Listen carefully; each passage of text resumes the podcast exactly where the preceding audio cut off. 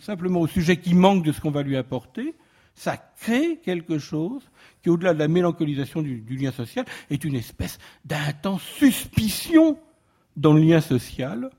On est toujours suspecté de ne pas jouir comme il faut. Hein.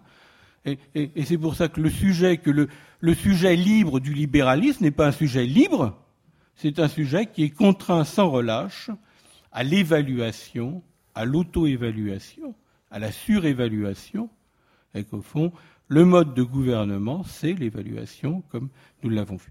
Alors, j'aurais bien des choses encore à raconter, mais dans le dialogue, ce sera sans doute beaucoup mieux. Merci de votre attention. Merci, Olivier. Merci.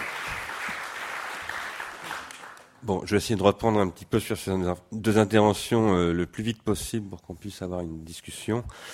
Euh, je, rappelle ce qui était le motif de l'invitation que nous avons faite euh, à Dany Robert Dufour et à Olivier Douville, que ce dont il s'agit de parler, et qui est avancé dans le livre de Dany Robert Dufour, c'est que sous les effets de ce qu'il appelle la transduction, en reprenant ce terme chez Simondon, la transduction étant ici euh, la façon dont le libéralisme euh, étend euh, sa logique, si je puis dire, à, différentes économies, je reprends le terme que tu as employé au début, nous sommes confrontés à la question de euh, l'affirmation euh, que, soutient Dany Robert Dufour, et moi je le fais aussi d'ailleurs, et je crois que c'est notre thèse d'une certaine manière à Ars Industrialis, qu'il n'y a pas d'extraterritorialité de l'inconscient, et que par conséquent, ces grandes transformations économiques posent la question, euh, ce qu'on pourrait appeler, je mets des guillemets bien entendu, d'une ontologie de l'inconscient.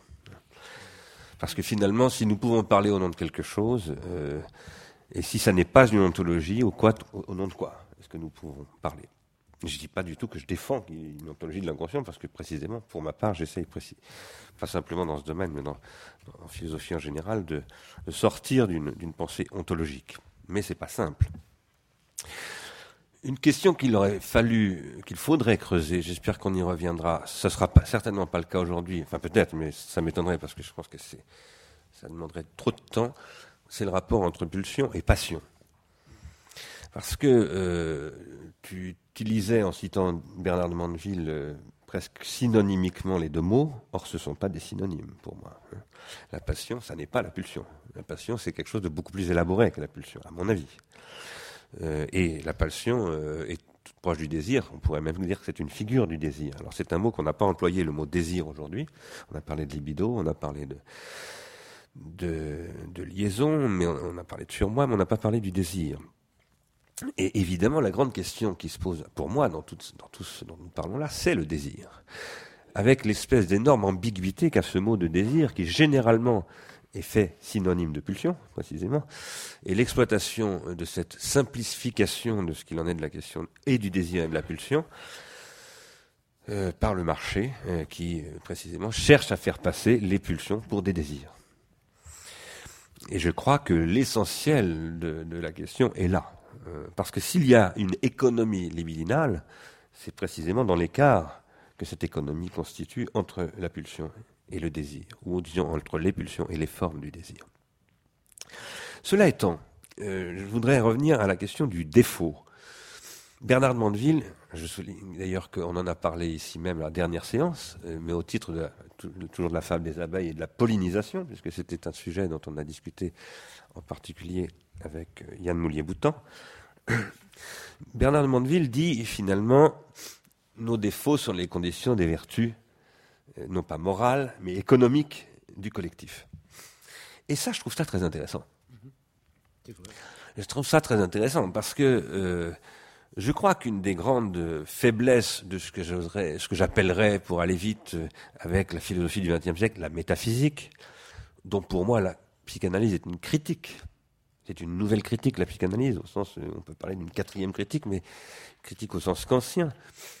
C'est une critique de la métaphysique cette critique de la métaphysique est une critique d'une certaine conception de la plénitude de la vérité et d'une oppositionnalité claire entre, par exemple, euh, la qualité et le défaut. Il se trouve que le défaut, c'est quelque chose dont je parle depuis longtemps. Euh, c'est la base, je dirais même, de mon propre travail. Et il se trouve que j'ai essayé euh, d'assigner le défaut de qualité à la question de ce qu'on appelle, de ce qu'on appelle en préhistoire l'hominisation, ou de ce que tu appelles la néothénie. Il n'y a pas de néothénie sans défaut. Le défaut est la condition de la néothénie. Le défaut, c'est aussi la condition de l'individuation. Chez Gilbert Simondon, c'est le caractère structurellement inachevé de l'individuation. Et par conséquent, je crois que Bernard de Mandeville touche à quelque chose de juste. Et qu'il est très important de reconnaître la justesse de ce qu'il touche pour pouvoir ensuite identifier là où il touche de travers ce qu'il touche. Il le touche, mais de travers. Et je crois que ce qu'il touche de travers, c'est le fait qu'il ne pose pas, je ne dis pas Bernard Mandeville, bien entendu, hein, mais c'est un peu ridicule, mais que cette question du défaut n'atteint pas encore vraiment une cible qui, pour moi, est la technicité. Tu as beaucoup parlé de gramma, de, grammaire et de gramme. Je crois que euh, cette question euh, du gramme et, de la, et du gramma est une question de la technicité. Il y a un texte fort célèbre de Jacques Derrida qui s'appelle Freud ou la scène de l'écriture, qui montre que euh, le Wunderblock n'est pas une simple métaphore, et que euh, là où Freud peut peut-être croire qu'il est en train d'utiliser une métaphore, en réalité il instancie quelque chose que moi-même j'ai appelé la rétention tertiaire, c'est-à-dire la technicité de la trace mnésique.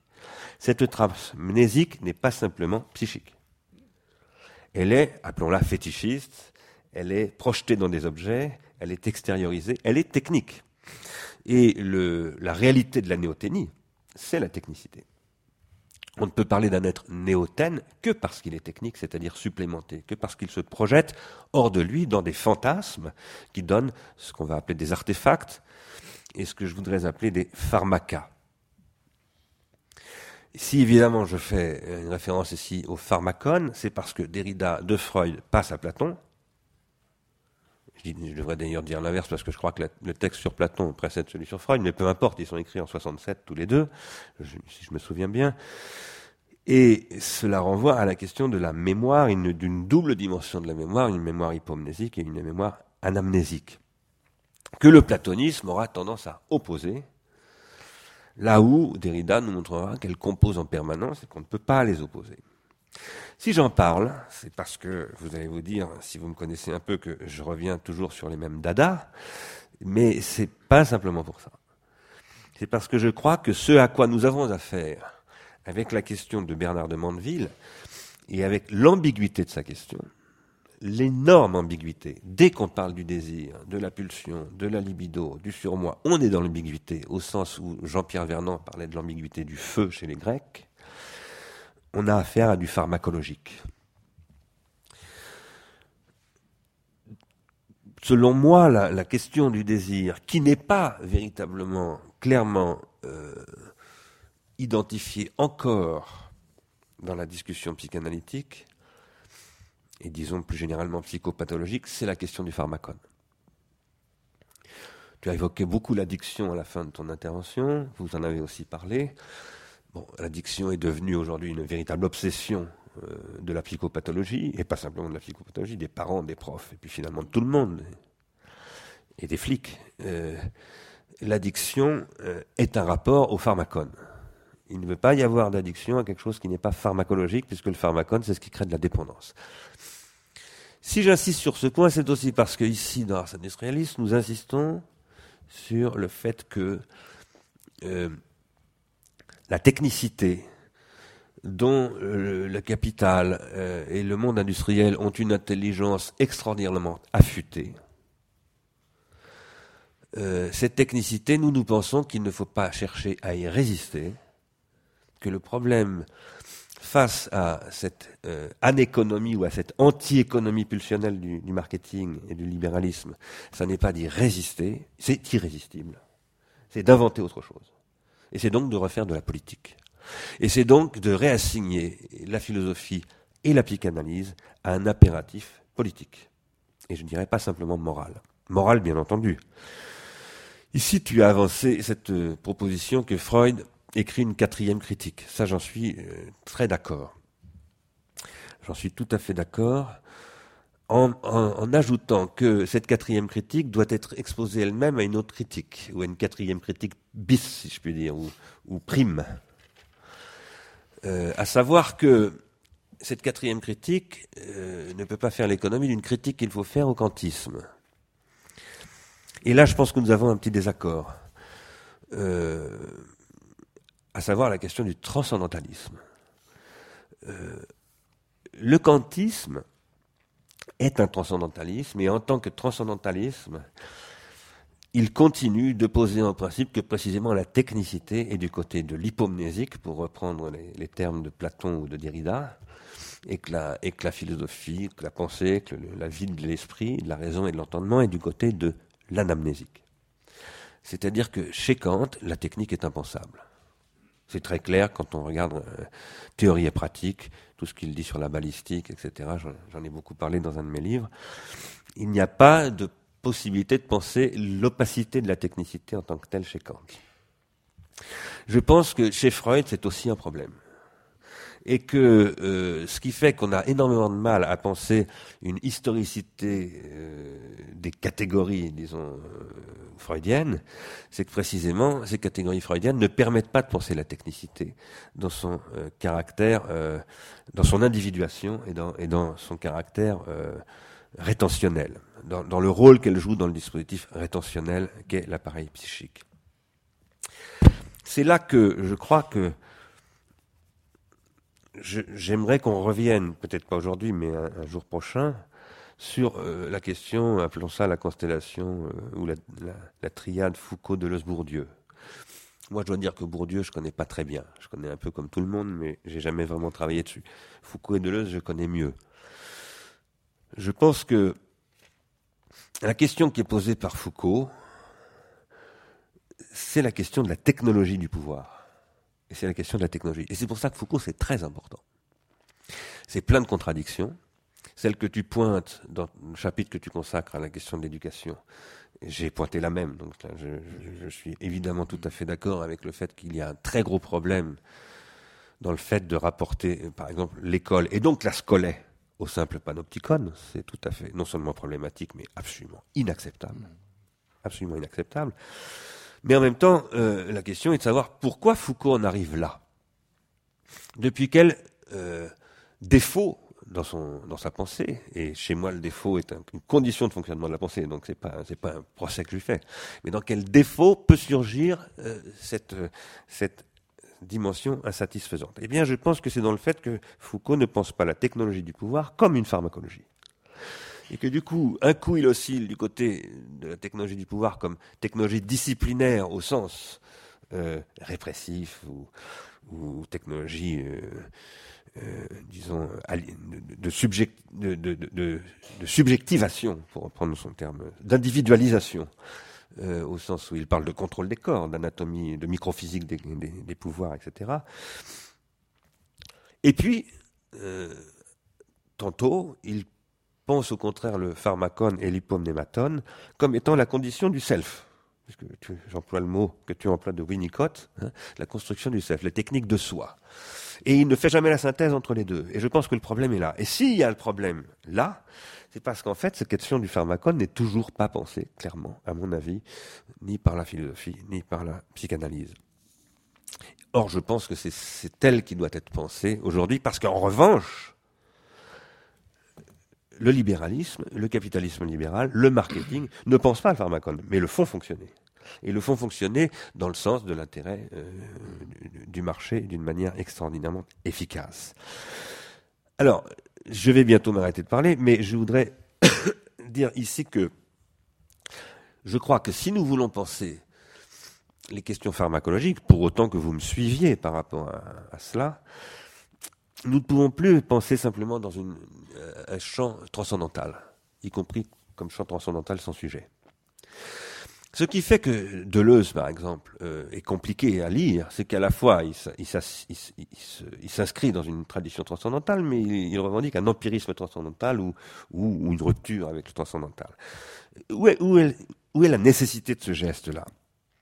J'aurais voulu parler beaucoup de Deleuze et de Guattari ici, bon, dans leur critique du, familialisme et, et, et, je dirais d'une certaine ontologisation d'un stade historique par la psychanalyse, parce que c'est comme ça que je lis leur, leur travail. J'aurais voulu aussi dire pourquoi, quand tu les, tu, tu, dis qu'ils récusent le champ du langage euh, et qu'ils y substituent un champ, du, un champ des machines et un champ de l'économie, pourquoi, à mon avis, c'est lié à une grammatisation des corps qui passe par les machines, et que la grammatisation ne passe pas que par l'écriture et le langage. Les corps aussi sont grammatisés, fortement, et que la prolétarisation des corps, ça se passe à travers les machines, ce que Adam Smith, dans le sillage de Mandeville d'ailleurs, va analyser en observant ce qui se passe dans les manufactures à la fin du XVIIIe siècle, et que, finalement Marx va théoriser comme une théorie générale du capitalisme. Dans cette euh, question du, du pharmacone, euh, on ne peut pas, me semble-t-il, continuer à penser en termes de catégorie transcendantale. Euh, et euh, je dis ça, c'est évidemment une discussion ouverte, hein, c'est ma façon de voir les choses, mais si je la, je, tiens à la, à la, à la pointer, cette question, c'est pas simplement parce que, d'une façon générale, c'est ma façon de penser, mais parce que D'autre part, je pense qu'il faut que nous donnions la liberté de penser que nous n'avons pas de figure transcendantale donnée a priori en termes d'organisation de l'économie libidinale, ni même le père, ni même la famille. Y compris parce que je pense que nous sommes confrontés à des orphelins, que nous-mêmes nous sommes des orphelins, nous sommes des orphelins de nos enfants, et quand je dis que nous sommes orphelins de nos enfants, je dis que nous sommes orphelins de nos enfants, même lorsque nous n'avons pas d'enfants. Parce qu'être adulte, c'est être responsable des enfants, même quand ce n'est pas nos enfants. Et, donc, un caractère majeur, disons, pour parler dans les, termes de, Kant qui me sont très chers, euh, c'est-à-dire le stade adulte, c'est un rapport intergénérationnel où l'on est responsable de la génération euh, suivante. Qui que l'on soit, que l'on ait des enfants, qu'on n'en ait pas, c'est pas du tout une question. Et du coup, la question n'est plus tout à fait le père, c'est la question du rapport intergénérationnel.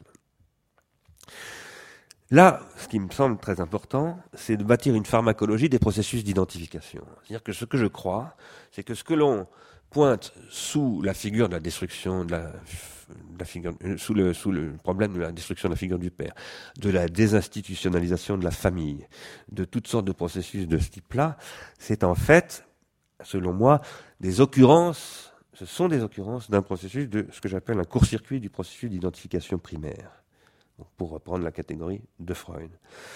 Je pense que la vraie question, c'est la destruction des processus d'identification primaire et leur détournement pharmacologique par les médias de masse en particulier. Pas simplement par les médias, mais surtout par les médias de masse. Et que du coup, moi, ce que je proposerais à la discussion, c'est de dire pourquoi nous n'essayerions pas, pas de, faire une analyse pharmacologique de ces désordres économiques sans euh, ontologie, des, figures Parce que euh, pour moi, euh, il y a des millions d'enfants qui arrivent sur la Terre, qui ne sont pas dans cette structure familiale, qui ne sont pas dans cette structure paternelle, qui ne sont pas dans cette structure que nous connaissons, et ce sont des enfants dont nous sommes responsables. Le vrai problème pour moi, c'est comment nous sommes-nous capables d'assumer la responsabilité de ces enfants-là. Et, ce que j'appelle ces enfants-là, c'est l'avenir, tout court. Hein. Ici, la question est alors, et je m'arrête là-dessus, euh, pour moi, comment bâtir une économie du pharmacone qui soit une économie qui produit de l'anamnèse, c'est-à-dire du rapport intergénérationnel, car c'est ça que veut dire anamnèse chez Platon, et non pas des courts-circuits dans les rapports intergénérationnels. C'est en ce sens-là que je disais tout à l'heure, je crois que la question est moins de résister que d'inventer. C'est-à-dire d'inventer des nouveaux rapports au pharmaca ce qu'a fait la philosophie dans son rapport à l'écriture, ce que fait la poésie, quand tu parles de la poésie, euh, à la fin de ton livre, je crois que la dernière page, il est question de la poésie, mais ce que sont toutes ces pratiques qui ne sont pas simplement des pratiques de résistance, mais qui sont bien des pratiques d'invention. Autrement dit, je crois qu'il faut reconstruire une économie politique, euh, que j'appelle une économie politique générale, au sens où Georges Bataille a parlé euh, d'économie générale. Voilà ce que je voulais apporter à la discussion je propose euh, qu'on l'ouvre maintenant cette discussion, c'est-à-dire qu'il nous reste 55 minutes, si j'ai ma montre euh, est, juste, et donc, je propose que vous preniez, que qui veut la parole la prenne tout de suite. Euh, voilà, il y a quelqu'un ici.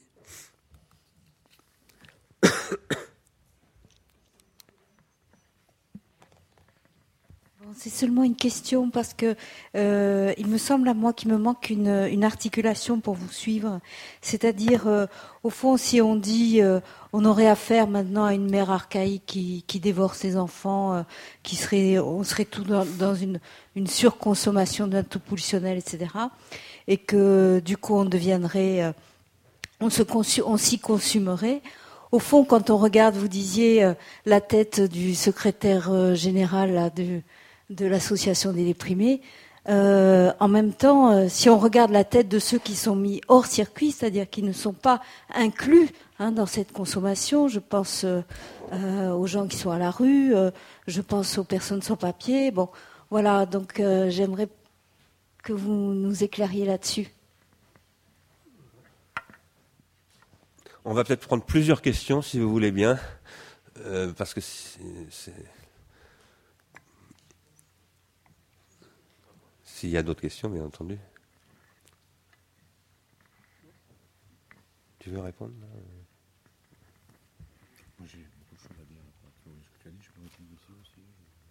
Bah vas-y, parce que de toute façon, personne ne demande la parole pour le moment. Euh, bon, je te remercie d'abord de tes réactions. Tu as introduit beaucoup de choses qui méritent en effet discussion. Euh, quant euh, donc à euh, cette remarque que vous faites. Je voulais simplement euh, noter euh, que nous étions passés d'une forme de pouvoir, au sens pouvoir assis, appuyé sur des fictions, par exemple religieuses, qui faisaient barrage et obstacle donc à la jouissance, développée jusqu'à ses dernières conséquences, à c'est-à-dire euh, un pouvoir qui était construit dans des commandements, dans un décalogue, souvent dont le décalogue donne la, forme générale, tu ne feras pas, tu ne feras pas, tu ne, etc. pas, à euh, un nouveau pouvoir que j'écris avec euh, un air, c'est-à-dire avec un pourvoir. On est passé du pouvoir à un pourvoir. Parce que la promesse qui est faite, et c'est pour ça que ça fonctionne comme religion, la promesse qui est faite par le marché, c'est euh, demander tout ce que vous voulez comme objet, service, fantasme pouvant servir votre appétence.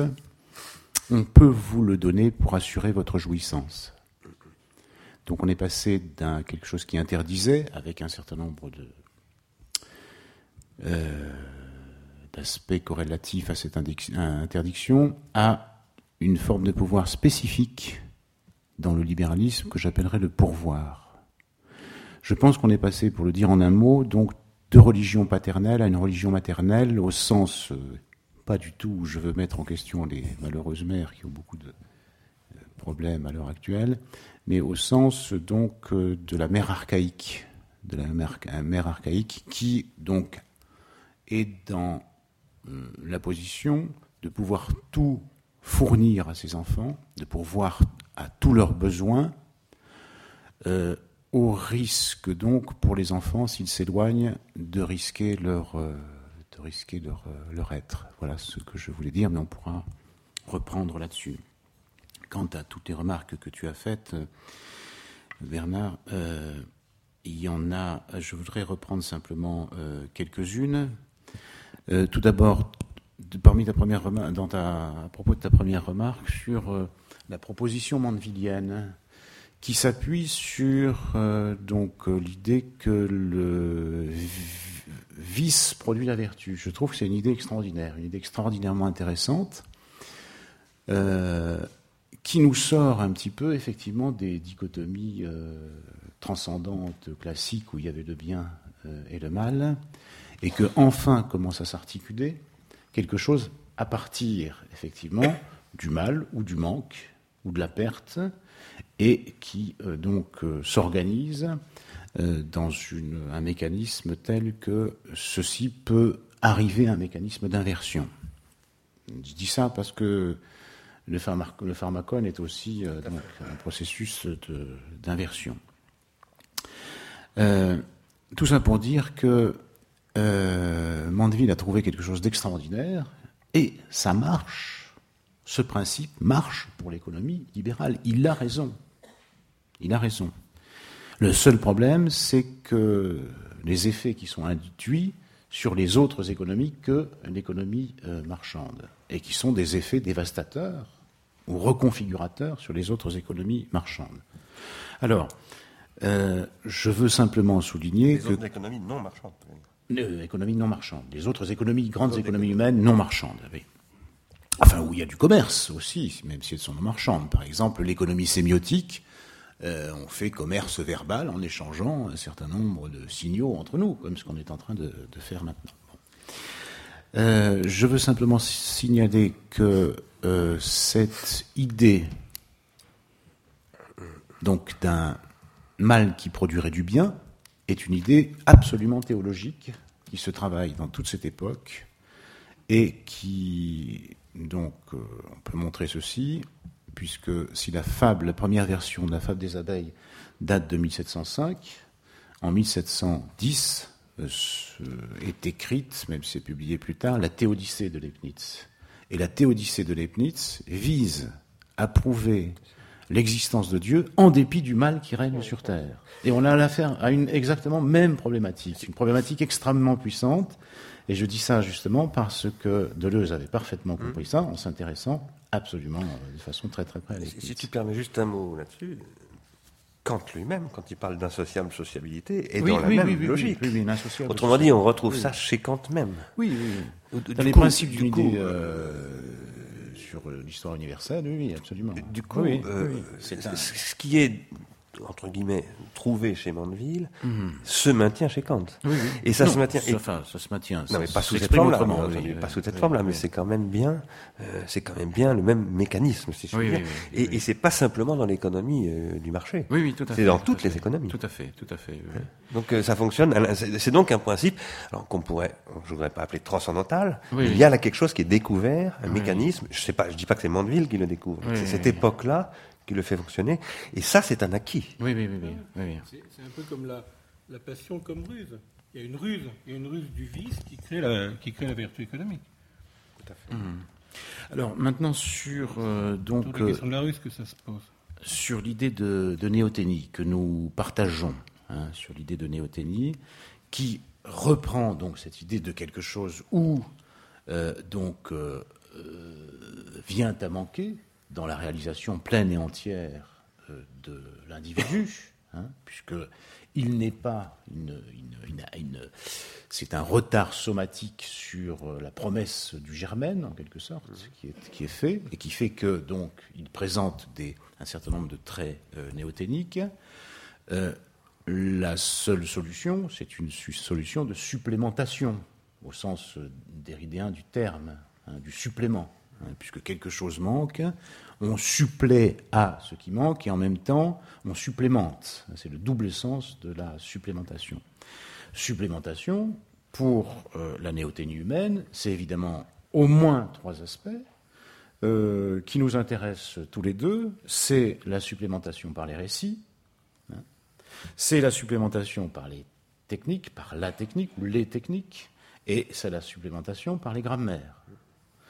Je dirais, pour faire la part de ce que nous faisons l'un et l'autre, que euh, je m'intéresse surtout au récit, aux grammaires, je ne néglige pas la technique. Pourquoi je néglige pas la technique euh, Mais si même si j'en parle peu, c'est parce que quelqu'un d'autre en parle beaucoup, qui s'appelle Bernard Stiegler. Donc, je le laisse développer avec beaucoup d'attention. Démerde-toi, quoi. je, te suis, euh, je, te lis de très très près sur cette question. Euh, mais euh, voilà, je te laisse euh, cet objet, et en tout cas, on a un partage, si tu veux, en quelque sorte, des tâches qu'on c'était en quelque sorte qu'on avait déjà remarqué. Bon. Alors, maintenant, sur la question de la technicité, sur un point où donc j'avance, si tu veux, que la marque psychique qui est laissée par la pulsion, soit marque de plaisir ou soit marque de, plaisir, de déplaisir, puisqu'elle joue à partir du nom NON du, du père, donc marque une sorte de déplaisir, que ceci constitue une sorte de première lettre, en quelque sorte, qui ne demande qu'à s'engrener à d'autres lettres, euh, je fais la part ici euh, grammatologique à cette question, mais d'une grammatologie qui serait une grammatologie euh, inconsciente et immatérielle, qui me semble exactement avoir été à l'origine des problématiques développées dans le champ lacanien sur la question du signifiant, qui vient pas seulement directement de Saussure, mais qui vient assez directement aussi par l'intermédiaire de Jacobson du champ de la phonologie structurale. Dans le champ de la phonologie structurale, on sait très bien que ces grammas, ces lettres, hein, ces phonèmes, sont articulés entre eux par des traits différentiels. C'est-à-dire que ce qui différencie le pe et le be, c'est la marque, le trait différentiel de la sonorité. Et on pourrait, à propos de chacune de ces lettres, de ces points d'articulation qui sont des phonèmes, établir donc le rapport de ce phonème à d'autres phonèmes pour marquer qu'il s'agit donc de rapports différentiels entre eux. Et donc, c'est ces rapports différentiels qui créent une première grammatologie, qui est une grammatologie qui peut s'écrire, puisque ce qu'on va écrire, c'est précisément la lettre, au moins dans l'espace occidental. Et donc là, il y a une sorte de précession de cette organisation euh, signifiante ou euh, phonématique, hein, des phonèmes en tout cas entre eux, qui est une précession par rapport à la technique. La technique est encore, c'est une proto-technique en quelque sorte, ou une technique inconsciente, qui a un aspect extraordinairement intéressant, et une implication, et ça joue comme premier pharmacone, et en ceci je te rejoins absolument, parce que ça permet donc l'inscription dans le discontinu Hein, de l'organisation phonologique, c'est-à-dire des différentes lettres ou des différents sons, si tu veux, je ne sais pas, 34 phonèmes par exemple du français, si je veux t'exprimer quelque chose qui est de l'ordre d'une passion ou d'une pulsion, je garde un petit peu pour l'instant le mélange entre les deux, qu'est-ce que je vais devoir faire? Si ce que tu dis me rend triste, euh, par exemple, parce que ça affecte quelque chose que je croyais, est-ce que je vais pleurer à l'instant même? Ou si ça me rend gai, est-ce que je vais mourir de rire à l'instant même? Non ça me rend triste ou gai, donc c'est quelque chose que j'essaye de, de faire avec, et comme nous sommes dans un lieu de discussion, j'essaye de transposer cette pulsion qui m'affecte, sous la forme d'un affect, euh, dans euh, justement le qui se manifeste de façon continue, parce que le rire qui pourrait me prendre ou le pleur qui pourrait me prendre se manifeste donc d'une façon continue dans le discontinu de l'inscription des phonèmes. C'est-à-dire, de cette pulsion qui m'affecte, j'essaye de faire un discours. C'est précisément ce que je suis en train d'essayer de faire maintenant. Donc là, nous avons affaire à une première technique, à une proto-technique inconsciente qui est déjà marquée dans l'inconscient par des repères qui sont des repères signifiants. Et là me semble avoir été l'intervention décisive euh, de Lacan sur euh, cette... Il n'a pas tout dit, c'est ça le problème. Il n'a pas dit d'où il prenait tout ça. Parce que, euh, alors pourquoi maintenant tu me diras ça fonctionne comme pharmacone? Ben, Il est évident que euh, c'est un remède à ma pulsion, puisque si je reste avec l'affect qui m'étreint en quelque sorte, je vais donc souffrir de l'affect, je vais pâtir de l'affect, comme on pâtit de ses passions. Parce que les passions, depuis toujours, les Grecs, c'est qu'on ne peut que pâtir des passions. C'est le pathos. Hein, pâtir, passion, passion, pathos.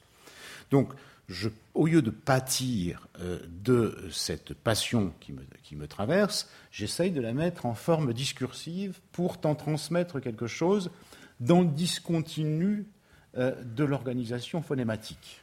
Nous sommes d'accord? C'est donc une transposition du continu en discontinu. C'est donc un remède, un remède à ce qui m'étreint comme, euh, comme passion. Mais ce remède-là est bien aussi, aussitôt qu'il est un remède, un poison puisqu'il est bien évident que quelque chose de l'ordre de ma passion ne passe pas nécessairement, aussi euh, euh, subtil que soit ma construction, ne passe pas nécessairement dans ce que je transmets. Donc je vais rester avec quelque chose qui est en quelque sorte de l'ordre d'un instant intransmissible. Ce que Lyotard, que tu connais bien, avait extrêmement bien euh, thématisé sous l'ordre du figural. Hein, dans le passage donc du continu, c'est dans justement il parle de la musique à cet égard. Tu sais, c'est à propos de la sequencia 3 de Berriot. Dans l'inhumain euh, non, il a repris ça dans Dérive à partir de Marx et Freud, mais c'est un texte qu'il a écrit à partir de Berriot, la séquence trait de, de Berriot, où il montre donc que ce passage du continu de la pulsion au discontinu de l'organisation phonématique ou de l'organisation écrite ou discursive ou tout ce qu'on veut, euh, fonctionne comme un remède à la passion dont je pâtis, mais en même temps laisse quelque chose qui est un reste, quelque chose qui reste, qui est l'ordre du figural, qui va en quelque sorte hanter la construction, hanter de façon inconsciente la euh, construction que je, te, que je te propose, et qu'on peut repérer par justement des traits, des lapsus, des choses qui continuent à marquer euh, ce que cette part non dite ou mal dite ou maudite, si tu veux, euh, continue à dire, mais euh, de façon en, entend mon, discours. Donc, ce que je te propose, alors je, suis complètement d'accord, je vais te proposer un marché, puisqu'on parle du marché. Je veux bien aller de ton côté quand tu tires les choses du côté de la technique. Mais je voudrais bien que tu viennes un peu de l'autre côté pour imaginer que la technique peut fonctionner comme prototechnique par euh, des marques signifiantes. Hein, par des marques signifiantes qui sont déjà présentes dans le champ inconscient. Voilà. Et, je pense que si cette connexion est faite, je pense qu'on euh, aura gagné beaucoup à la discussion que l'on a. Et je dirais même plus, si tu veux, j'irai plus loin, et ça me permettra de répondre à la dernière remarque que tu as faite sur faut-il résister ou inventer. Alors, moi, je dis que si on invente du côté des techniques, du côté euh, des supports, des hypomnématas, hein, du côté des pharmacones, hein, euh, avec des gens qui ne sont pas déjà en place du côté de l'inscription euh, pulsionnelle dans l'ordre signifiant, on va les paumer encore plus. Donc, ce que je suppose, c'est que la seule solution pour aller plus loin, c'est aussi en même temps de les restaurer dans cette inscription, euh, disons, signifiante de la pulsion. Tu vois? Parce que autrement, on risque de les perdre encore plus dans des techniques, parce qu'ils ne possèdent pas la prototechnique qui conditionne toutes les autres, toutes celles qui viennent après. Sur ce point, je vais te répondre euh, que ceux avec qui il faut inventer, c'est nous. C'est nous d'abord qui devons commencer à inventer avec ces techniques. Enfin, quand je dis avec ces techniques. Alors, je voudrais juste, pour revenir à ce que tu disais tout à fait au début, euh, donc tu as distingué finalement trois, trois champs, euh, dont un est, pour moi est intermédiaire, parce que la grammaire est aussi bien technique que symbolique. Oui, d'accord, je suis d'accord. Euh, et c'est ça qui fait que la grammaire est, justement. C'est ce que j'ai dit aussi. Hein. Moi, la grammaire, j'essaie de la penser à partir de la grammatisation. C'est-à-dire que, et là, je pense que Sylvain Roux a vraiment. Là, c'est pas Derrida là qui m'inspire. Hein. Je pense que Sylvain Roux a apporté quelque chose de très important. J'en ai peut-être même pas aperçu d'ailleurs, mais il a apporté quelque chose d'extrêmement important. C'est que la grammaire, c'est une technique, ça procède d'une technicisation du langage. Et si, le, par contre, ce que Derrida a apporté avant Auroux, c'est que si le, langage est technicisable, c'est parce qu'il est toujours déjà technique. Mmh. Autrement dit, et c'est pour ça d'ailleurs que, que, Derrida s'était appuyé sur le roi Gourand, le geste et la parole, au départ, c'est pas le geste et la parole, mmh. c'est la signifiance. C'est-à-dire, ça signifie aussi bien euh, par des gestes que par des paroles. Moi, je le dis souvent, je l'ai dit, je crois, peut-être pas ici, mais euh, ça aurait pu. En ce moment, je fais des gestes avec ma langue. Mmh. Et ces gestes sont des gestes techniques. Un mot est un objet technique pour moi. C'est évidemment pas un objet technique c'est un objet technique d'une qualité extraordinairement spécifique, puisque ce mot, il subsiste quelques fractions de seconde dans un train d'ondes qui roule à 320 mètres à la seconde et il se dépose sous forme d'une trace mnésique dans, dans les oreilles de ceux qui ont l'amabilité de m'écouter en ce moment même et il devient psychique immédiatement. Mais n'empêche qu'il a été technique dans cette circulation. Et ça, c'est ce que dit Foucault dans l'archéologie du savoir. Il y, a, un passage de Foucault sur la matérialité du, langage qui est absolument génial dans l'archéologie du savoir. Alors, euh, après, bien entendu, il y a des régimes de sémioticité, de symbolicité, de technicité, qui sont tout à fait, et de matérialité, si je veux dire, qui sont. La matérialité du silex et celle de l'air dont je viens de parler, c'est pas du tout la même. Mm. Euh, la matérialité du silex, elle est pérenne pour des dizaines de millions d'années. Celle dont je viens de parler, elle est pérenne pour quelques millisecondes. Mm. Donc, sauf que il y a un enregistreur MP3, etc., qui fait qu'on récupère tout ça sous forme de métastabilisation électromagnétique, de, de silicium et tout, que finalement on en fait des traces sous forme de rétention tertiaire, et que du coup, ça constitue quoi? Un milieu pré-individuel. C'est-à-dire que la condition, c'est pour ça aussi que Simondon, pour moi, est très important, la condition de possibilité du langage, c'est le pré-individuel. Or, le pré-individuel, il, suppose le support technique de ce pré-individuel. Quand on parle, on s'exprime. Quand on s'exprime, on s'extériorise. Dès qu'on s'extériorise, on est déjà dans la technicité, dans le pharmacone. C'est ce que tu viens de dire d'ailleurs. Mmh. À partir de là, si j'insiste sur ce point, c'est parce que moi, ce que j'essaye de faire, c'est ce que j'appelle une organologie générale, une généalogie des organas, des mhm. pharmacas. Et de comprendre comment, à différence. Et ça, je, prétends que c'est chez Freud, d'ailleurs, que j'en trouve mhm. là, que j'en trouve le projet, puisque c'est à Richard Birdsworth que je dois l'attention à la lecture d'une lettre de, Fliss, de, de, Freud à Fliss, où il parle de l'odorat, où il parle de la conquête de la station debout, et où véritablement il, il, il, engage à une organologie du désir, enfin pas du désir, mais de la libido. Mhm et du refoulement, puisque mhm. c'est la question du refoulement qui est en jeu ici. Alors, euh, ici, euh, ce qui me paraît très important, si j'insiste sur ce point aujourd'hui, c'est pas simplement parce que c'est mes petites obsessions habituelles, mais c'est parce que le capital contemporain a une intelligence des, des pharmacas contemporaines, et c'est-à-dire du processus de grammatisation contemporain. Ici, d'ailleurs, je pense que sur euh, un point euh, concernant Deleuze, j'aimerais qu'on revienne, c'est là où tu parles du hacker chez Deleuze, comme mhm. tu dit que c'est un héros, une figure du héros. moi, je trouve que je trouve que c'est une figure très intéressante, le hacker, parce que c'est une figure de l'invention, précisément, mhm. pas simplement de la transgression, même s'il n'y a pas d'invention sans transgression, un inventeur est toujours transgresseur. Mais ce hacker, il est un stade de l'invention et de la transgression lié à un processus de grammatisation très particulier, qui est celui de l'informatique. Je veux dire par là que si nous voulons faire une critique, euh, et je prends le mot critique au sens où la critique porte d'une forte invention, justement, de résistance aussi, hein, parce que je dis pas qu'il faut pas résister, hein, mais, mais, mais, mais, qui porte surtout une capacité d'invention, c'est-à-dire une puissance politique, c'est-à-dire une capacité d'économie politique qui saura intégrer l'ensemble des économies dont tu parlais tout à l'heure. Une sociopathologie et pas seulement une psychopathologie. Il faut être capable de faire une description des, des, stades de la grammatisation contemporaine. Par exemple, les processus de désubjectivation qui sont liés à la traçabilité des comportements individuels, etc. Sur quoi le marketing s'appuie aujourd'hui pour faire un marketing ultra rationalisé et qui est extraordinairement ravageur en termes de. C'est ça qui détruit la libido. Mm. C'est ça qui fait baisser, qui organise la baisse tendancielle de l'énergie libidinale, etc., mm. etc. Il faut l'observer dans ces mécanismes grammatisants de manière extrêmement détaillée et la seule possibilité de lutter contre ça, c'est de prendre les mêmes techniques pour lutter contre ça. Il n'y a, pas d'autre solution. Bien entendu, je suis tout à fait d'accord avec toi pour dire que si nous avons, si ces techniques sont promues sur des terrains psychiques en ruine, ils ne peuvent qu'aggraver la ruine. là est toute la question. Non, mais on en est bien d'accord. Mm. Mais ça veut donc dire que c'est à nous, en tant que terrain psychique, qui nous considérons pas complètement ruinés, pas complètement, d'intérioriser euh, cette grammatisation et de, et de, et de, nous techniciser. Mhm. Nous, nous, avons, la, et ça c'est une question de psychanalyse. Je veux dire, euh, ça commence, l'analyse commence euh, par, par une auto-analyse, donc une auto-grammatisation, si je veux dire. Il faut commencer par là. Il faut être capable d'être, d'exemplifier la chose. voilà.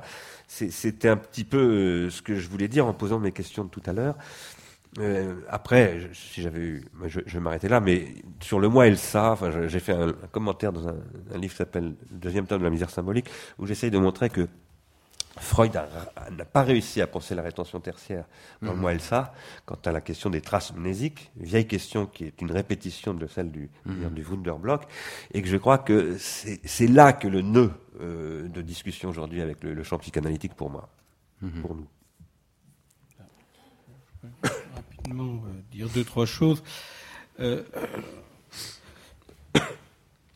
la discussion que nous avons, euh, cela d'assez novateur à mes oreilles, assez, que justement, on ne décrit pas l'inconscient uniquement comme un système d'écriture.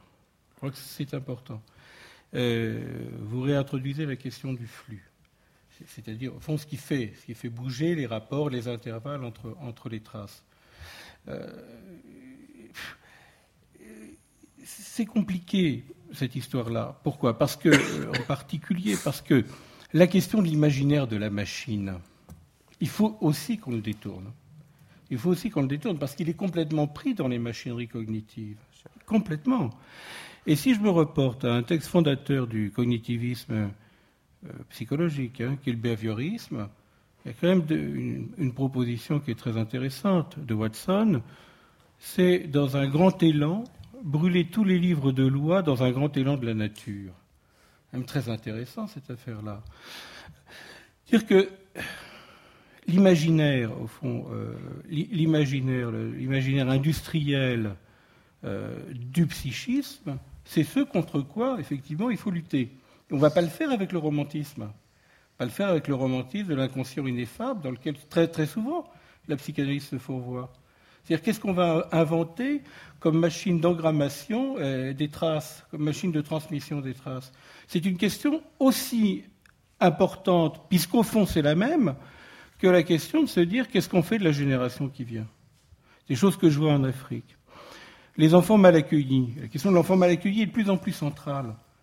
C'est pas l'enfant le tout petit, c'est c'est ce qu'il y aura après nous. Ce que en Afrique, c'est que les enfants mal accueillis, ils avaient un statut d'ancêtre. Alors on négociait. On négociait. Et qu'entre l'enfant et l'ancêtre, on pouvait faire jouer l'épaisseur d'un mythe, pas l'épaisseur d'un récit. Le mythe, ce n'est pas un récit.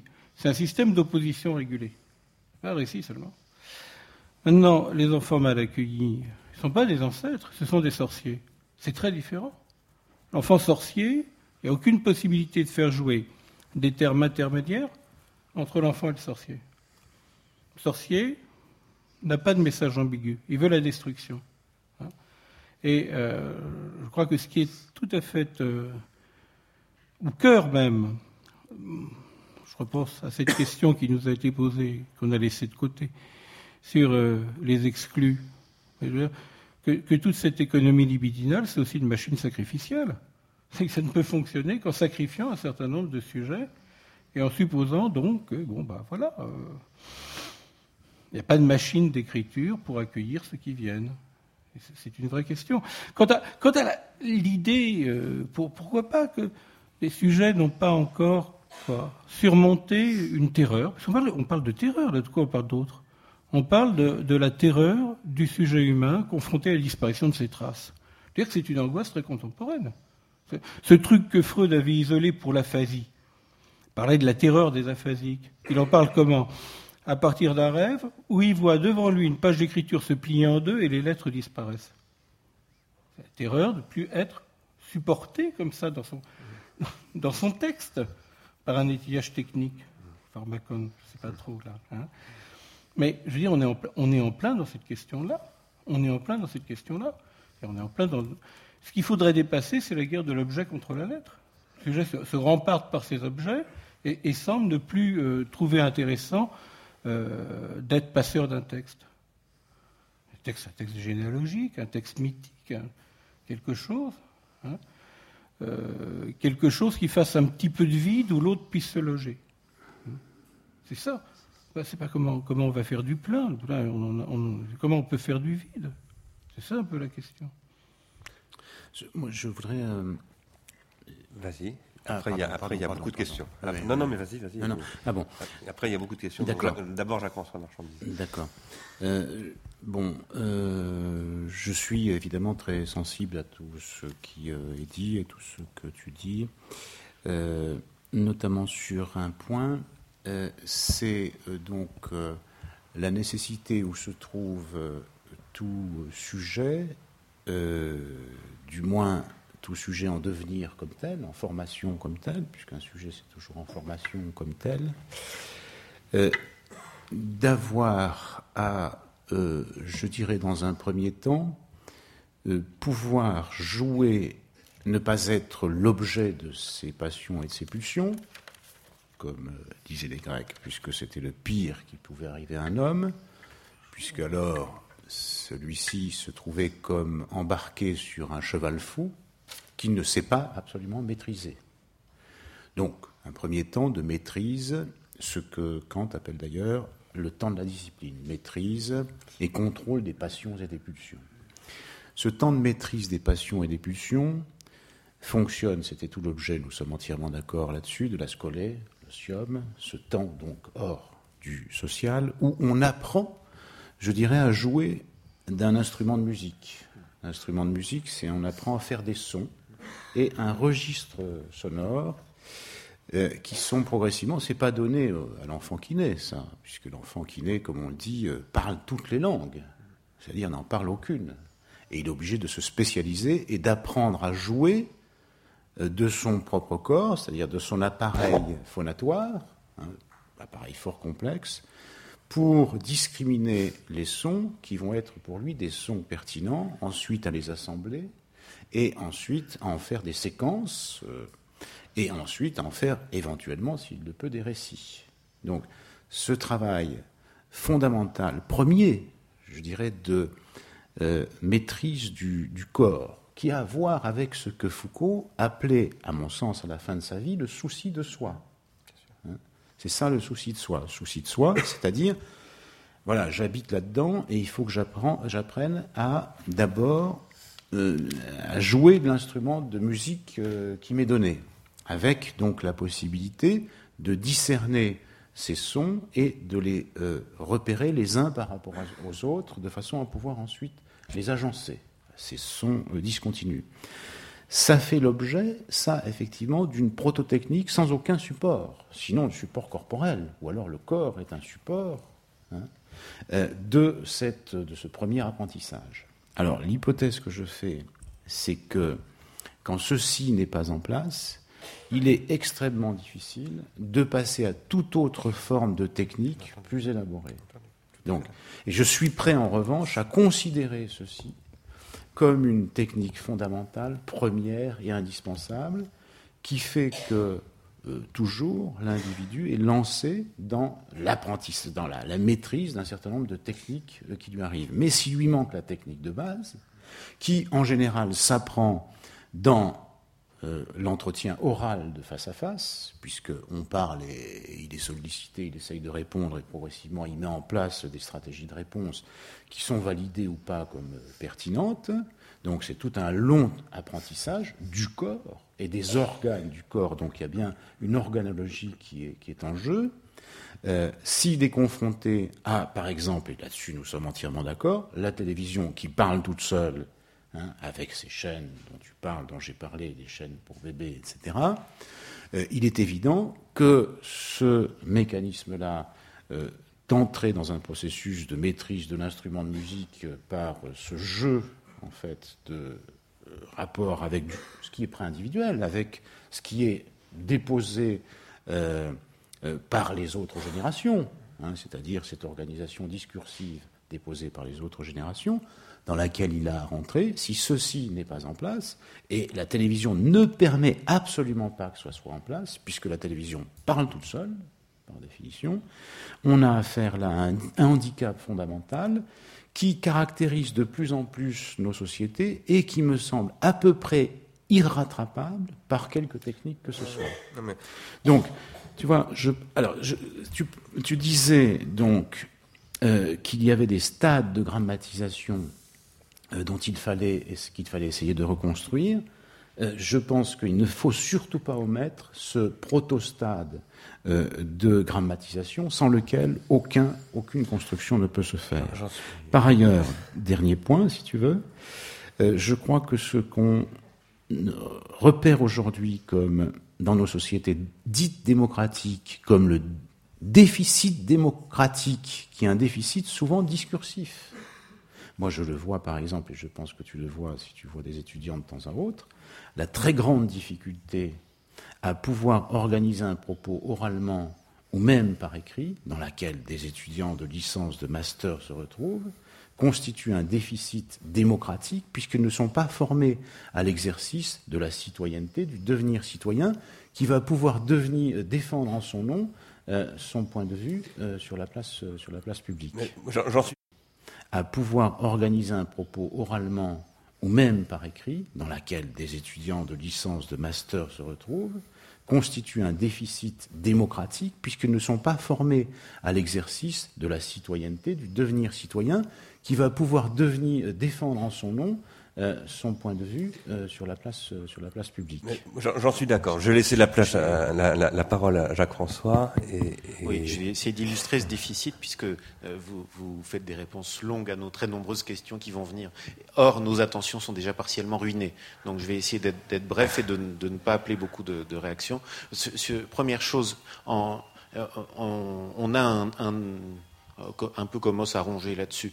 il y a un grand laboratoire pharmaceutique qui m'a l'air de délivrer du, pharmacone qui a les, deux effets euh, euh, possibles et qui est, Google, puisque c'est d'une part euh, une, fabrique de, de, pharmacone pour nos, nos, désirs les plus élaborés, quand on a vraiment des questions très compliquées à poser, des choses assez compliquées à creuser, et d'autre part pour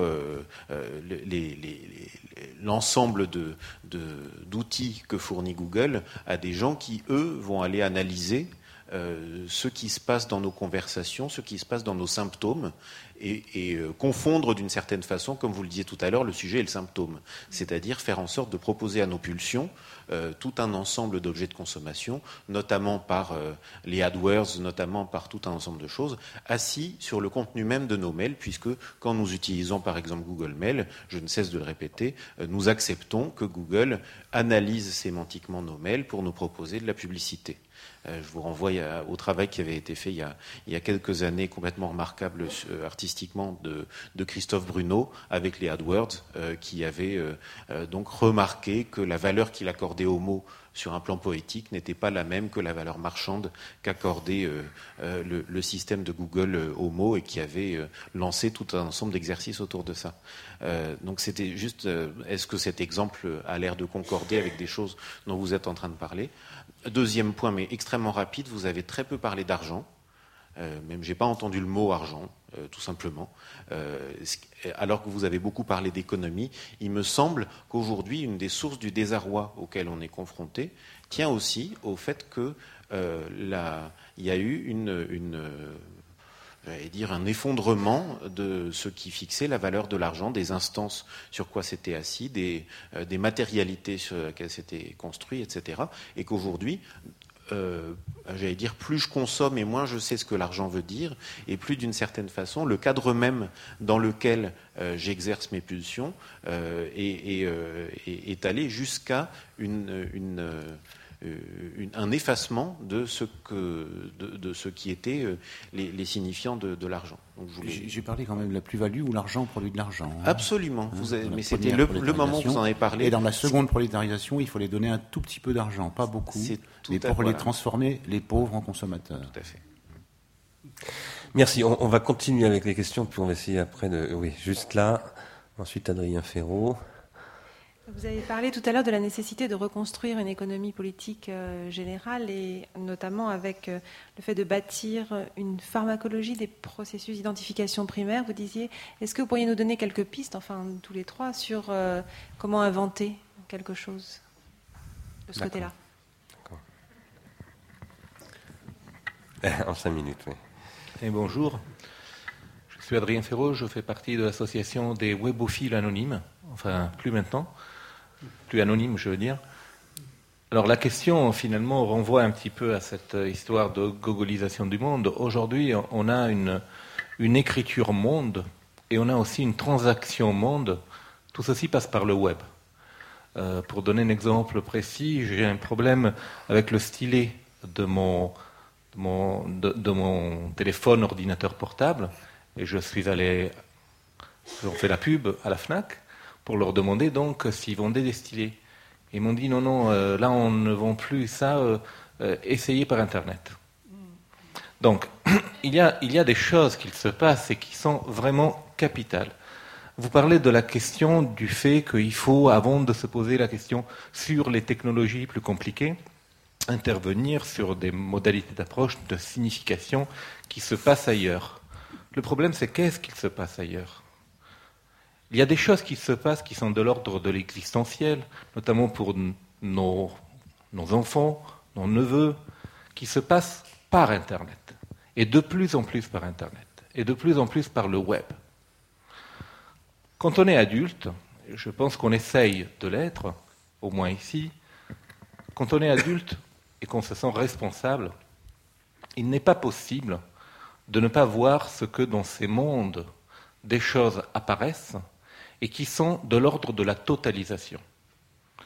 Pas seulement parce que le réseau est mondial, c'est aussi parce que quelque part, cet espace renvoie à la toute-puissance du sujet décorporisé. Il peut acheter, il peut rencontrer, il peut éventuellement créer une communauté qui serait bien sûr après analysée par les publicitaires, comme par exemple dans Facebook. Il y a des choses graves qui se passent et qu'on ne peut pas euh, penser secondairement à une réflexion plus intellectuelle. Il y a quelque chose qui se grave, qui se grave euh, dans la, dans, comme vous avez dit, dans une entaille. Effectivement, il y a une espèce d'entaille qui est en train d'être faite pour les générations de nos enfants, pour la, nôtre aussi, pour certains d'entre nous qui sont, très technophiles comme moi. Euh, il y a quelque chose de grave qui est en train de se passer. J'ai réagi à, votre livre euh, La télécratie avec un article que j'ai mis sur euh, Internet en disant que la télécratie n'est plus ce qu'elle était, qu'il faudrait se pencher vraiment et d'urgence dans la question de la webocratie. J'ai réagi aussi, et donc dans la webosphère, ça fait devenir de moi un héros, un héros quand invité en tant que blog, blogueur aux universités d'été du MEDEF, j'avais le droit d'écrire sur le site officiel, le blog officiel du MEDEF. Et alors que tout le monde était dans un espèce de béni-oui-oui en présentant un petit peu ce qu'il se passait au MEDEF, j'ai osé critiquer l'intervention du responsable, enfin du PDG de Lagardère, quand il a dit qu'il fallait pour lui, au niveau de la recherche et pour mieux impacter euh, ses produits, de faire des mariages d'intérêt avec des adolescents de moins de 15 ans. Il y a des choses graves qui se passent et je pense qu'on ne peut pas l'escuiser euh, en restant que sur un plan intellectuel. Je renvoie effectivement, et je remercie euh, euh, je remercie Bernard d'avoir associé cet élément au discours, il y a la nécessité de réfléchir à une action politique qui prenne en compte cette espèce, euh, comment on pourrait dire, d'éther, hein, qui est autour euh, de nous, qui est technologiquement autour de nous et qui devient de, de plus en plus pour les jeunes générations à l'intérieur d'eux-mêmes. Donc, qu'est-ce qu'on fait? Il y avait une autre personne qui avait demandé la parole, et puis peut-être qu'après on s'arrêtera. Pardon, voilà, excusez-moi. Euh, après on s'arrêtera pour essayer de donner un premier jeu de réaction. Tout en étant tout à fait d'accord avec ce qui vient de se dire, je voudrais revenir en arrière, et très en arrière. J'ai lu le, livre de Le Divin Marché, là, ça m'a fort intéressé, mais je pense qu'on ne va pas encore assez loin. Euh, j'ai étudié l'évolution c'est-à-dire ces milliards et ces milliards d'années où l'évolution a été commandée par le hasard et la nécessité, comme dit. Et il y a un moment où il se passe le pas de la réflexion, comme disent d'aucuns. Le pas de la réflexion, ça veut dire un moment où on commande un petit peu le hasard. N'est-ce pas ce que l'on fait? Et moi, je me demande, je me demande très franchement, si Dieu est le transcendantal, c'est pas super, superfétatoire. Le simple fait que l'homme commande l'évolution peu à peu.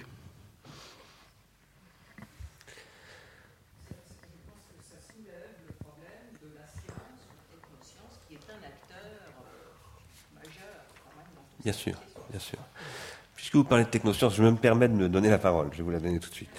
Euh, euh, c'est parce que je pense que la technoscience L'intelligence de la technoscience, c'est une question capitale dans notre discussion.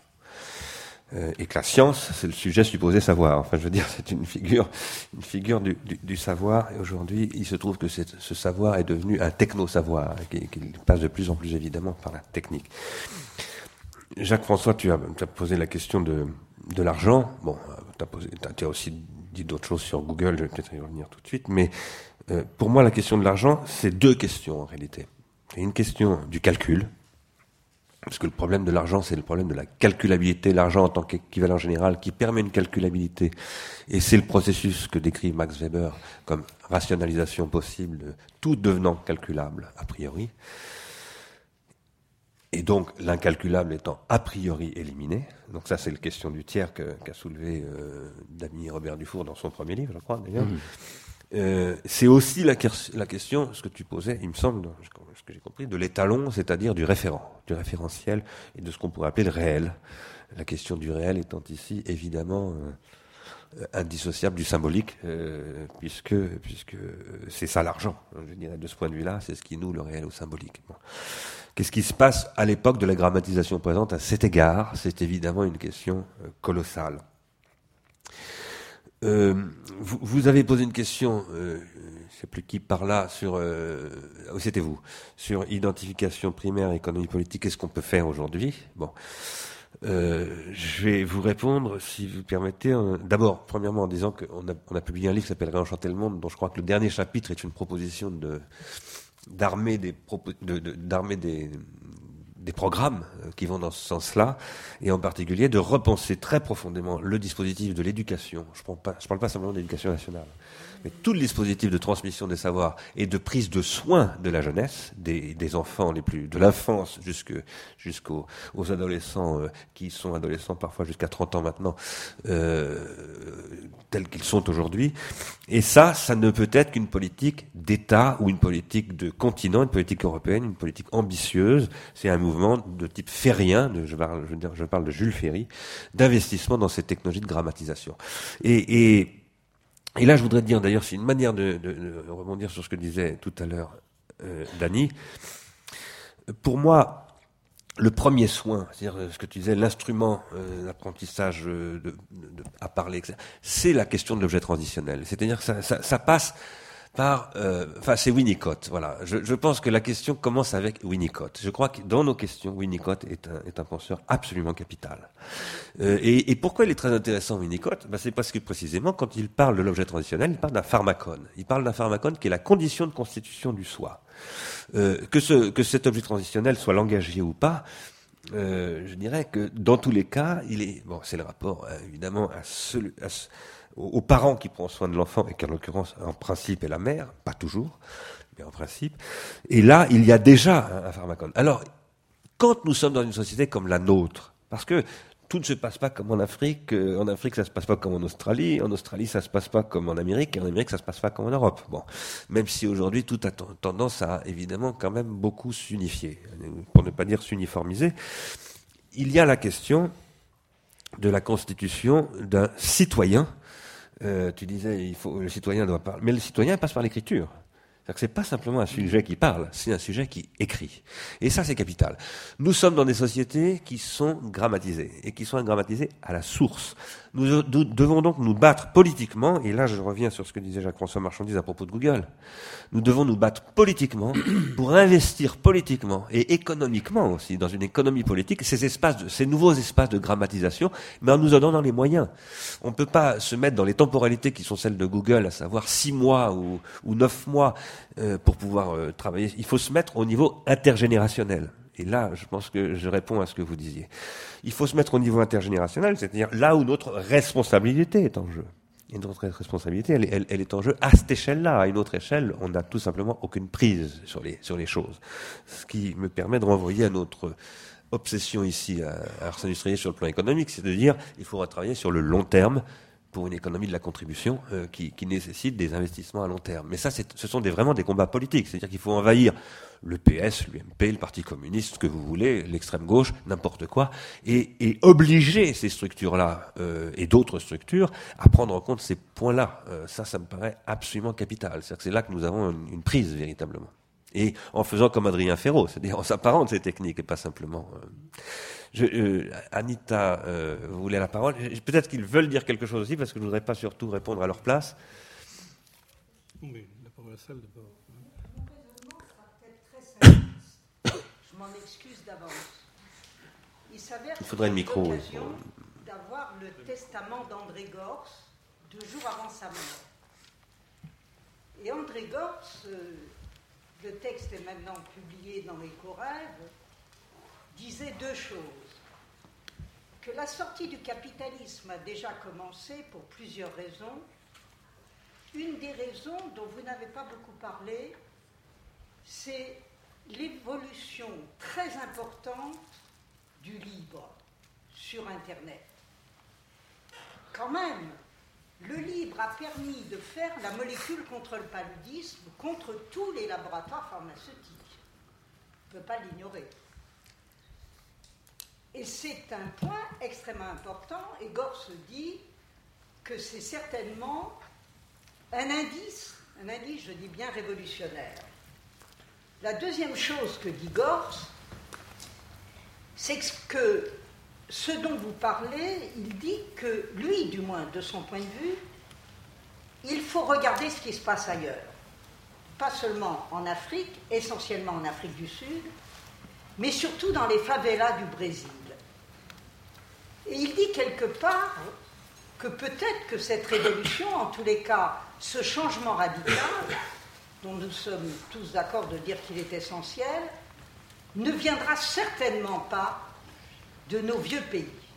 Il pense, lui, qu'effectivement, ça viendra probablement, en tous les cas, il y en a des indices et des, indicateurs, si je puis dire, au Brésil et en Afrique du Sud. Simplement, je, je crois que Gors est un précurseur. Ce que je sais aussi, c'est que son livre sur l'immatériel, avant de mourir, il l'a actualisé et il va sortir. Mais déjà, si on lit l'ensemble de ces derniers textes, il y a là quand même quelque chose à puiser, parce que lui, ne voit pas les choses, bien sûr, comme vous, mais il me semble quand même qu'il y a là des pistes non seulement de réflexion, mais d'action tout à fait intéressantes. Sur ce point, on a, parlé plusieurs fois ici d'André Gors. Hein. Euh, Moi-même, je viens de publier un livre où le dernier chapitre est une discussion un peu avec lui. Et, le libre, c'est un petit peu, je dirais pas simplement le libre, mais ce qu'on appelle l'économie de la contribution. Pour nous, c'est le sujet de base. Hein. Donc, euh, on est évidemment d'accord avec Anita Rasenholk. Euh, après, une question se pose de savoir si le libre est une sortie du capitalisme. J'en suis pas sûr. Euh, et je pense que, que, que, là, si je peux me permettre, euh, avec toute l'admiration que j'ai pour André Gors, que j'avais, enfin que j'ai toujours, euh, je, pense que c'est un fantasme socialisant d'un vieux socialiste euh, qui. Je ne crois pas du tout que le livre. Il suffit d'abord de voir ce que disent les, les, gens qui écrivent dans le livre. Hein, ils ne sont pas du tout en guerre contre le capitalisme, pas du tout. Ils sont en guerre contre une certaine organisation de la propriété industrielle qui n'est pas forcément anticapitaliste. Bon. Ça ne veut pas dire que, quand je dis ça, que je, pense que, le capitalisme n'est pas dépassable. C'est pas du tout ce que je veux dire. Et puis il y a la question de l'immatériel chez Gors qui pour moi est assez problématique. Mais on est tout à fait d'accord. On parle souvent de Gors ici et en fait on essaie de poursuivre un peu son travail. Mais je vais, peut-être vous laisser. Euh... Oui, moi je veux dire juste peut-être un mot, c'est que bon, évidemment on aborde une question qui est une question extrêmement difficile, qui est la, question, alors là pour le coup du remède hein, d'un pharmacole à cette, euh, à cette situation, c'est-à-dire la question de qu'est-ce qu'on pourrait euh, faire, qui est évidemment une question euh, énorme, immense, etc. Moi, je suis, ma position, c'est une position fondamentalement sceptique sur tout ce qui se propose comme solution. Ce qui ne veut pas dire que je ne pense pas qu'il n'y a pas de solution. Vous allez le voir. Mais tout ce qui propose comme solution à peu près immédiate et évidente me pose beaucoup de, problèmes. Je, je, ne pense pas qu'il y ait une solution purement technique. Je pense d'ailleurs que quand Bernard euh, avance ce qu'il appelle, qui est un appel aux politiques, c'est pour montrer que euh, le fait de repenser euh, l'usage euh, des médias, par exemple, dépend évidemment d'une, d'une décision d'abord qui est une décision politique. Je pense que euh, il y a des solutions très très intéressantes comme le livre. Il ne le libre, il ne constitue pas, euh, il faut les soutenir, etc. Mais il ne constitue pas euh, la solution alternative crédible, même s'il se passe des choses intéressantes. Ce qui se passe comme nouvelle pratique en Afrique, au Brésil. En Brésil, je les connais très très bien. Je passe quatre mois par an au Brésil. Je connais un lieu que je connais. Je peux vous dire que c'est hautement problématique. Bon, euh, moi je pense que la solution, elle est, euh, j'allais pas dire elle est ici, mais qu'est-ce que c'est que le politique? Parce que le politique, ça suppose donc une assemblée de citoyens euh, qui construisent. Alors là, on retombe sur une donnée transcendantale quand même, parce que le politique, c'est aussi une donnée transcendantale. Le politique, c'est donc une assemblée de, citoyens qui décident d'abdiquer quelque chose de leur euh, toute jouissance individuelle pour le, la mettre au compte d'une puissance publique et pour que cette pu puissance publique agisse euh, en leur nom sur des questions qui n'intéressent pas simplement comme dans le libéralisme les intérêts privés qui doivent s'autoréguler, mais qui intéressent donc un, intérêt euh, commun, un intérêt collectif, un intérêt à ce que ben, l'étrange aventure humaine euh, continue. Voilà, c'est ça peut-être, euh, qui est d'ailleurs pas une évidence que ça continue. Je vous signale quand même qu'il y a euh, euh, un certain nombre de périls euh, importants qui pèsent sur, alors là, pour le coup, l'économie qui englobe toutes les économies dont j'ai parlé, à savoir l'économie du, vivant, hein, qui subit quand même des déséquilibres considérables et dont on commence à avoir un certain nombre certain nombre d'effets en retour très très très très puissants. Hein. Euh, il y a aussi une réponse libérale qui passe euh, par la technique, c'est-à-dire la nature ne nous suit plus, contradiction manifeste entre euh, l'idée libérale qui est la production infinie de la richesse et puis de fait que nous vivons sur des ressources qui sont des ressources pas infinies mais des ressources limitées. Et donc qu'il y a des symptômes qui se présentent du côté de cette économie du, vivant qui nous dit écoutez je commence à plus suivre du tout. Il y a des remèdes libéraux qui sont proposés, c'est la nature ne nous suit plus, eh bien changeons de nature. Hein, changeons de nature. Euh, c'est euh, tout ce qui s'ordonne du côté de ce que, par exemple, quelqu'un qu'on connaît bien euh, tous les deux, qui s'appelle Jean-Pierre Dupuis, travaille à partir de la convergence NBIC, nano, bio, informatique et sciences cognitives, qui disent qu'on peut réinventer, euh, on peut réinventer le monde. Bon, moi, je, suis très très sceptique devant tout, devant tout, tout, ceci. Je pense que la seule solution, c'est une solution politique, et que la solution politique dépend en dernier ressort de chacun de nous, de chacun de nous qui allons décider à un moment donné de pouvoir se doter et se donner d'une puissance politique, donc en constituant cette puissance politique, en abdiquant euh, quelques parties de notre jouissance pour pouvoir la mettre au compte donc d'une puissance politique qui va pouvoir agir en fonction du bien commun, qui a complètement disparu à l'heure du libéralisme, puisque le libéralisme n'est plus euh, dans la gouvernance que l'autorégulation des intérêts privés. Donc ce qui a disparu, c'est la forme publique. Et je crois que c'est ça qu'il faut restaurer. Nous sommes obligés de rendre la salle, là, on me fait signe, donc euh, je vous remercie beaucoup de votre attention. Je voudrais vous dire deux mots, juste avant que nous nous quittions. Euh, D'abord que, je, évidemment, nous sommes bien d'accord avec ce que vient de dire, euh, je crois, euh, Daniel Robert Dufour. Cela dit, moi, je crois que se constituer politiquement, ça passe par une pensée de la grammatisation contemporaine. C'est-à-dire que c'est pas, c'est pas comme ça un acte simplement performatif. C'est un acte hautement technique. Euh, que vous avez la revue Cassandre qui est là pour ceux qui veulent la consulter, l'acheter, euh, et que nous nous retrouverons le 17 mai ici même pour une nouvelle séance qui aura lieu avec euh, Christian Forêt et Alain Giffard, ici présent, où nous reviendrons précisément sur les questions que nous avons évoquées là, c'est-à-dire le nouveau stade de la grammatisation et ses infrastructures techno-industrielles. Car la politique, depuis Marx, on sait que c'est de l'économie politique, et que l'économie politique, ça passe par des machines et des technologies. Euh, voilà, merci beaucoup à vous deux. Merci euh, à toi Bernard et merci de, de à votre participation.